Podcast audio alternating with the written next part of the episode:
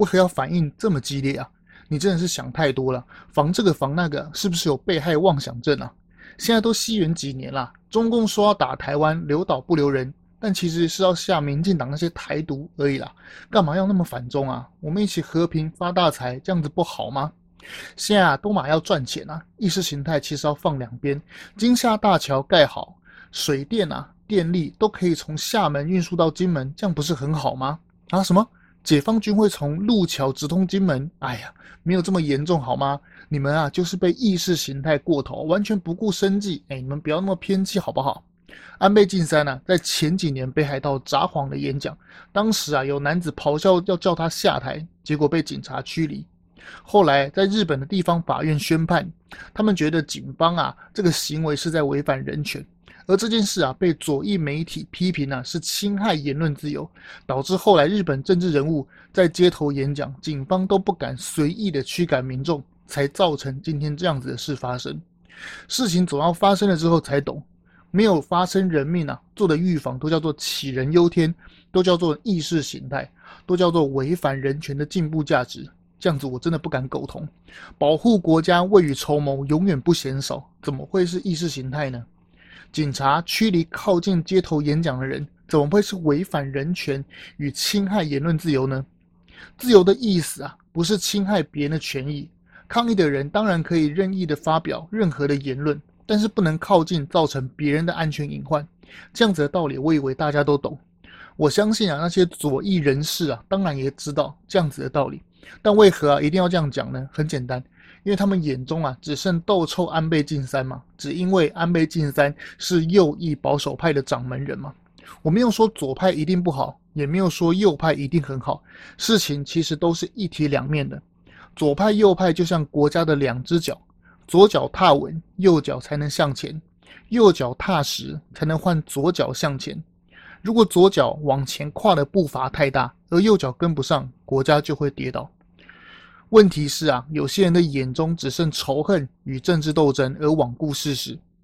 原本清楚的是非对错，被仇恨蒙蔽，被政治利益所绑架，这点我们完全不能接受。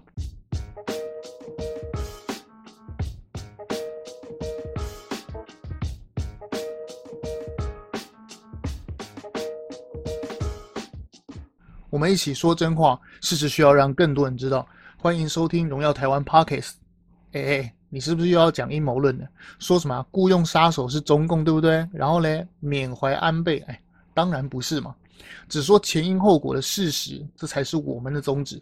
影射啊，说啊，这个阴谋论啊，说穿了其实就是造谣嘛。熟悉频道的观众都知道，这不符合我们的风格。一时之间，我也不知道怎么说起啊。这安倍这件事情让我想起二零二零年年初的时候，参谋总长沈一鸣的事情。最新款的黑鹰直升机啊，其实有自动稳住机身的设定，也就是说，当驾驶员的手离开操纵杆的时候，直升机啊会自动的恢复到平稳的飞行状态，跟前阵子中国广西那个民用客机啊，它不是垂直坠机吗？跟那件事情一样，现在的航空器的设备，如果不是人为啊，通常都会自动飞行，还还会自动飞行啊，让整个飞机寻求平稳。我印象中啊非常深刻。张雅琴啊，在当年播报这件事情的时候，其实有公布当时直升机的航机图，明显有来回盘旋，说明整件事情并不是直升机的突然的往下坠，它在空中盘旋啊，其实是有一段时间。还有当时啊，就是嗯，如果当时已经知道机械是故障的话，那为何没有向地面人员发送警局信号？就是那个 Mayday Mayday，这个跟航机图这个这样寻嘛盘旋呢，这有点不符合事实啊。还有就是当时舱内的座位图，沈一鸣总长坐的那个位置啊，是靠近门口的，因为他是主官嘛，所以直升机降落之后会直接打开舱门，让主官先先下机。而坐在后排那些护卫啊，被发现的时候是大家还记得吗？是肉身护在沈总长的身体上，这样其实就更奇怪了嘛。如果是飞机突然的失灵下坠，是如何在几秒之间，后排那个护卫是如何在几秒之间解开安全带，然后往前飞扑到？总长的身体上，如果飞机是急速下坠的话，那这个护卫飞扑到总长身上又能改变什么？所以很明显的，这个这个护卫是要肉身保护总长什么吧？绝对不是针对飞机下坠嘛。更奇怪的还在后头，当时沈一鸣发生这样的事情之后，关岛美军与驻日美军都同步的降半旗，AIT 高规格的悼念沈总长。要知道，台湾在表面上与美国并无军事协防协议，这样子降半旗的举动啊，等同是盟军无义。然后还没说完，总长的事情，我记得当时好像是元旦的时候出事吧。然后非常非常巧的是，伊朗的苏雷曼尼却在一月三日的时候被美军击毙，使用的是 MQ 九死神无人机。要知道，这个苏雷曼尼啊，可是伊朗的二号人物，出行啊都小心翼翼。为何在沈总长出事之后的四十八小时之内，马上被美军击毙？这些都是川普还在位的时候发生的故事，背后的含义啊，不言可喻。很明显就是，哎，你干掉我的小弟的总长，我就踹掉你跟班的二号人物，是不是？是不是像这样子？疑点很多啊，我就说到这边为止。希望是我想的太多。我们把话题啊，回到这次的安倍。遇刺的事件，涉嫌刺杀安倍的枪手啊，是曾经担任过日本海上自卫队的这个男性。奇怪的是，他在最年轻的时候，就是两千零二年到两千零五年的时候，他服役没几年就离开了军队。相对保守的日本社会更想不到，哎，竟然有人手上持有枪械。根据目前的资料显示啊。这个人的枪支属于我们所称的那个土制枪械啊，而且经由日本警方的初步盘讯啊，他有一点啊，这个嫌犯有点精神恍惚，说自己讨厌安倍。那个影片啊，有还原当时的情况。这个凶手啊，当时在安倍后方嘛，还假装鼓掌，假装自己是一般的那个听众，然后呢，靠近开了两枪。奇怪的是，开第一枪的时候现场有声音，甚至是安倍自己本人呐、啊，都回头看了一眼。然后呢，身边的警察与安保人员。都没有反应呢，真是非常奇怪的一件事情。直到第二枪的枪声响起，那个烟硝弥漫啊，然后现场所有人才反应过来。日本的政治体制啊，与台湾不同，安全规格也不一样。日本政治人物啊，有严格的规定宣讲时间、选举经费与竞选的方式。有看过二零零八年的日剧《Change》，那个木村拓哉主演的那个当上日本首相的那一部日剧啊，都知道日本的政治人物的竞选的最高的规格，其实就是一台那个面包车，白色那台面包车，然后呢，站在车上宣讲，就这样子而已。通常的情况下会去站在车站、路口，甚至是喷水池一些啊当地城市有一些意义的那个地方，而且是站在木箱上面宣讲。竞选旗子啊，与规模都受到日本的法令限制，因为要遏制高额的竞选经费，避免政治人物选上然后贪污嘛。这次的安倍啊，就是直接站在木箱上宣讲。虽然安倍的身份是卸任首相，但其实没有什么卸任元首的礼遇。这就是内阁制与我们总统制的不同。日本内阁总理大臣在下台之后，其实还是国会议员的身份，就像我们总统卸任之后，然后变成立委那样。德国总理梅克下班也是在一般的超市买东西，跟一般的民众一样。首相在任的时候，安保级别当然会提升，但卸任之后却与一般的国会议员无异。还有啊，三年前啊，安倍在札幌宣讲的时候，有呛声的民众靠近安倍，然后被警察驱离。这件事情呢、被当时日本的左翼政敌啊攻击成侵害言论自由，而导致后来的日本政治人物在街头宣讲的时候。即使啊，警方有人发现说，哎，有人靠近，那他们也，警方也不敢随意驱离。这件事情呢、啊，被认为就是当时这件事情被造成现在哦才会发生汉事的这个原因之一。不要看日本好像是反共，然后日本的民调好像很讨厌中国，这个比例很高，但其实他们内部的亲中势力一点也不会小。南韩总统这次亲美的尹锡悦胜出。但是差距却不到五万票，台湾的蓝白亲中势力，我觉得起码有一半，尤其是各国啊民主国家的内部友中势力，其实一点都不小嘛。这个原因其实是有迹可循的，是经济问题嘛。在二零一八年，川普决心要打贸易战打击中共之前，中国其实在世界的供应链上其实扮演不可或缺的角色已经很久。日本、南韩、欧美把中国当成世界的代工厂。这也是中国经济起飞的重要原因。说穿了，安倍与川普这几年开启的印太战略的新构想，动了许多人的蛋糕嘛。讨厌安倍与讨厌川普的人，何止中共？当然可能是中共买凶行刺了。但是，嗯，安倍已经卸任，而且仇恨安倍的人也不止中共而已啊，不是吗？日本国内当然也有为数不少的人，因为全球的这个政策转向，赔得血本无归的人，企业与一般民众都有。日本国内想行刺动机的人呐、其实说穿了也不少。而前年开始的武汉肺炎疫情，到现在的俄罗斯侵略乌克兰，全世界的经济啊，有如屋漏偏逢连夜雨一般，通膨造成一般民众的生计出现困难，也是不争的事实。也有可能是这次啊。枪手想要行刺的导致的重要原因之一。根据这个男子啊本身的经济情况其实不是很好，好像是住在一些啊一个小的公寓，只有几片榻榻米这个几坪的公寓里面，加上啊日本国内的政党本来就会宣传啊对政敌不利的事情，嗯，甚至是有点扭曲事实啊，可能这个结果也造成日本国内某些人的仇恨加剧。也不是说亲中一定是错还是对啦，也就是说，嗯，放眼美国、南韩与台湾都一样，资本主义社会啊，有人赚钱，当然就会有人赔钱嘛。而原来依赖中国供应链好好的这些，对不对？这些企业与这些民众，诶，你安倍突然要转向，当然会让这些人埋下仇恨的种子嘛。这也解释了安倍当年下台的理由。安倍当年的下台理由是什么？大家还记得吧？就是说什么说因为健康的因素而辞职首相。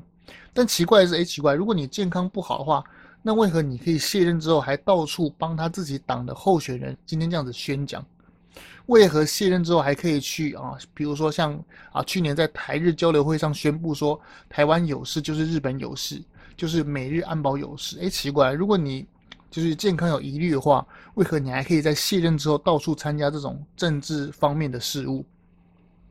安倍啊，能够生龙活虎的到处参加国际事务，不就说明当初安倍下台根本就不是健康理由啊，而是日本国内啊有很大的压力，想要换上温和派，所以出身广岛的岸田文雄才能在派阀的议员的人数明显少于安倍的情况下取得首相大位。昨天事情刚发生啊，现任的首相岸田文雄马上召集所有的内阁成员回东京开会，而且啊，岸田首相的发言非常的谨慎。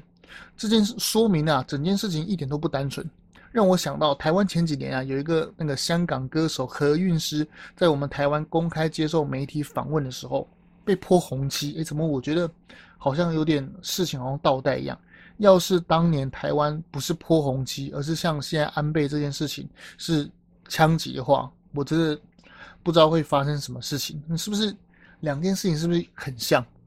还有一点也很奇怪，就是日本这个安倍这个枪手啊，日本警啊、日本警方的说法说，日本枪手有点精神恍惚。这个嫌犯说的话好像有点前言不对后语。让我想到，就是跟当年的甘乃迪啊，那个刺杀案那个凶手奥斯华，是不是也很像？他是不是也宣称他有精神疾病？而奥斯华当年呢、啊，被逮捕之后怎么样？马上就被灭口。哎呦，我觉得现在的日本警方真的一定要好好保护好这个这个啊嫌犯。这个嫌犯啊，还有一点就是在行凶之后，他没有立即逃离，而是站在原地，是不是也是一种很奇怪的现象？哎，奇怪，你对人开枪之后，你不是应该要紧急逃离现场吗？你怎么会站在原地想要被抓呢？如果是被教唆行凶的话，那我想应该是被警察逮捕，他会最安全嘛。如果你逃逸的话，你如果被那个教唆的人灭口的话，那就麻烦了嘛。期待日本的警方啊，一定要好好的理清整件事情的脉络。有人把安倍中枪与选举利益挂上来说嘴，意思就是说啊，安倍中枪有利于自民党在选举中取得胜利。我觉得这个根本就是无稽之谈呐。政治人物也是人啊，人存在地球的最大利益就是活着嘛。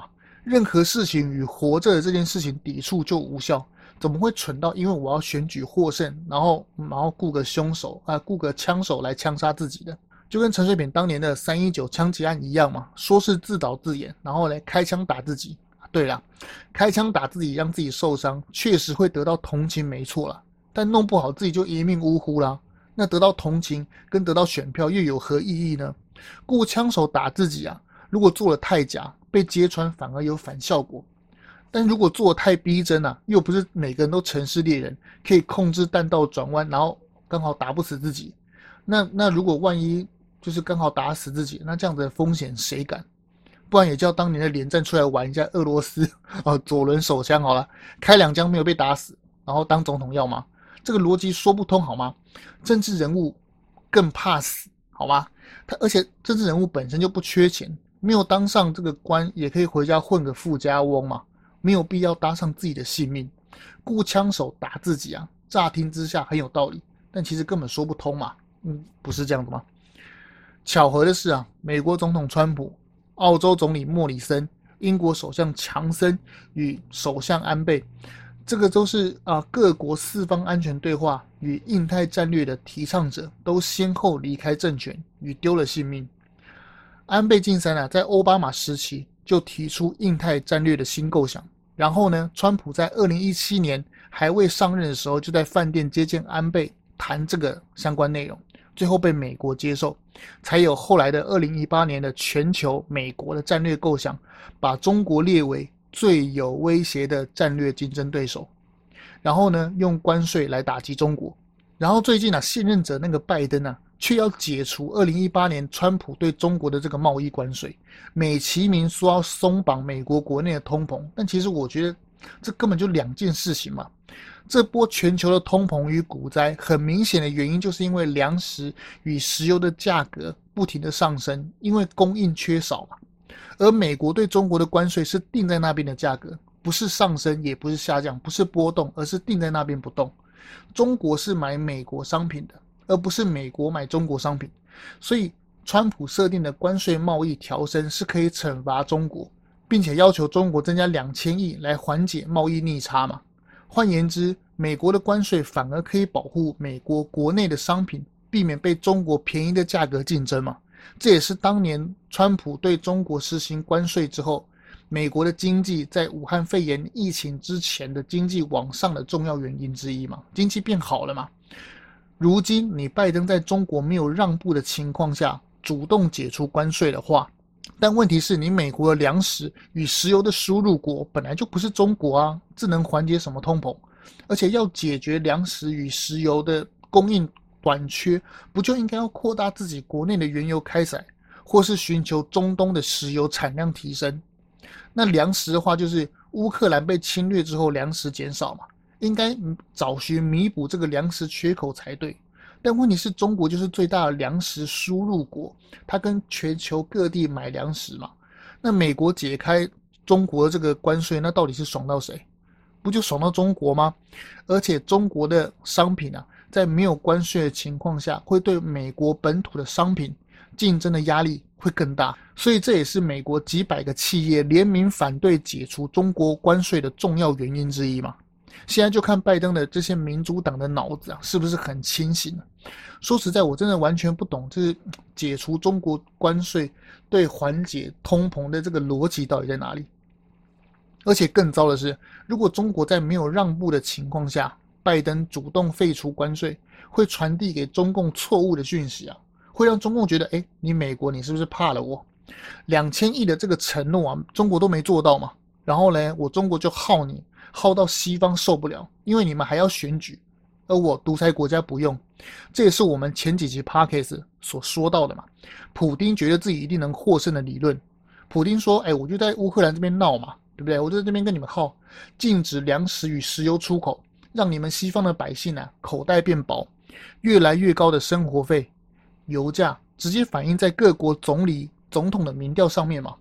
英国首相的下台，强生那个下台啊，尽管。”他的那个派对门啊，是有一点关系，但说出来就是英国民众对经济的不满嘛。英国要脱欧之后要做的事情已经处理不完，再加上疫情与通膨雪上加霜之下，在英国的国会没有改选的情况下，英国强森直接被自己的党斗到下台。澳洲总理莫里森也是一样啊，在中国强力的抵制澳洲这个煤炭啊与农产品的情况下。就算我中国因为煤炭贵，然后整个月有三十天、十五天不发电，那又怎么样呢？我中国又不用选举，对不对？而你澳洲扛得住煤炭、龙虾跟红酒业者亏光，而且一般民众的生活困难吗？你当然扛不住嘛。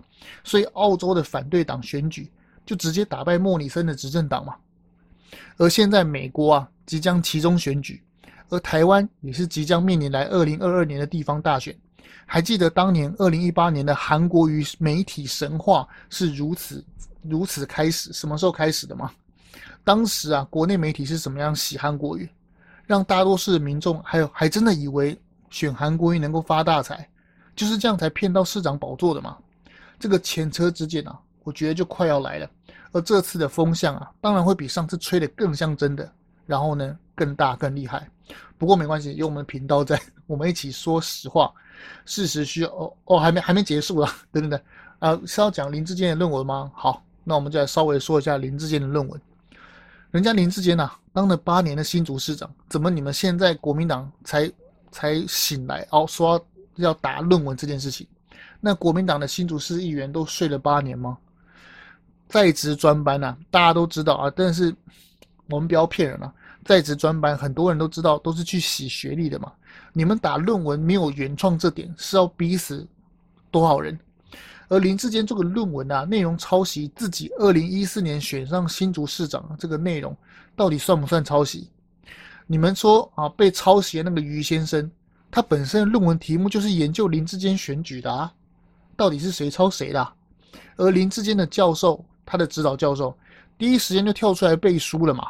而且那个于先生，就是你们啊说被抄袭那个于先生，也感谢林志坚提供的资料啊。所以我不太懂这个到底抄袭什么，跟国民党的李梅珍能比吗？你李梅珍的指导教授呢，怎么没有跳出来为你背书呢？被抄袭还对李梅珍提告那个人有出来说明，或是说感谢李梅珍吗？两件事情当然不能够相提并论嘛。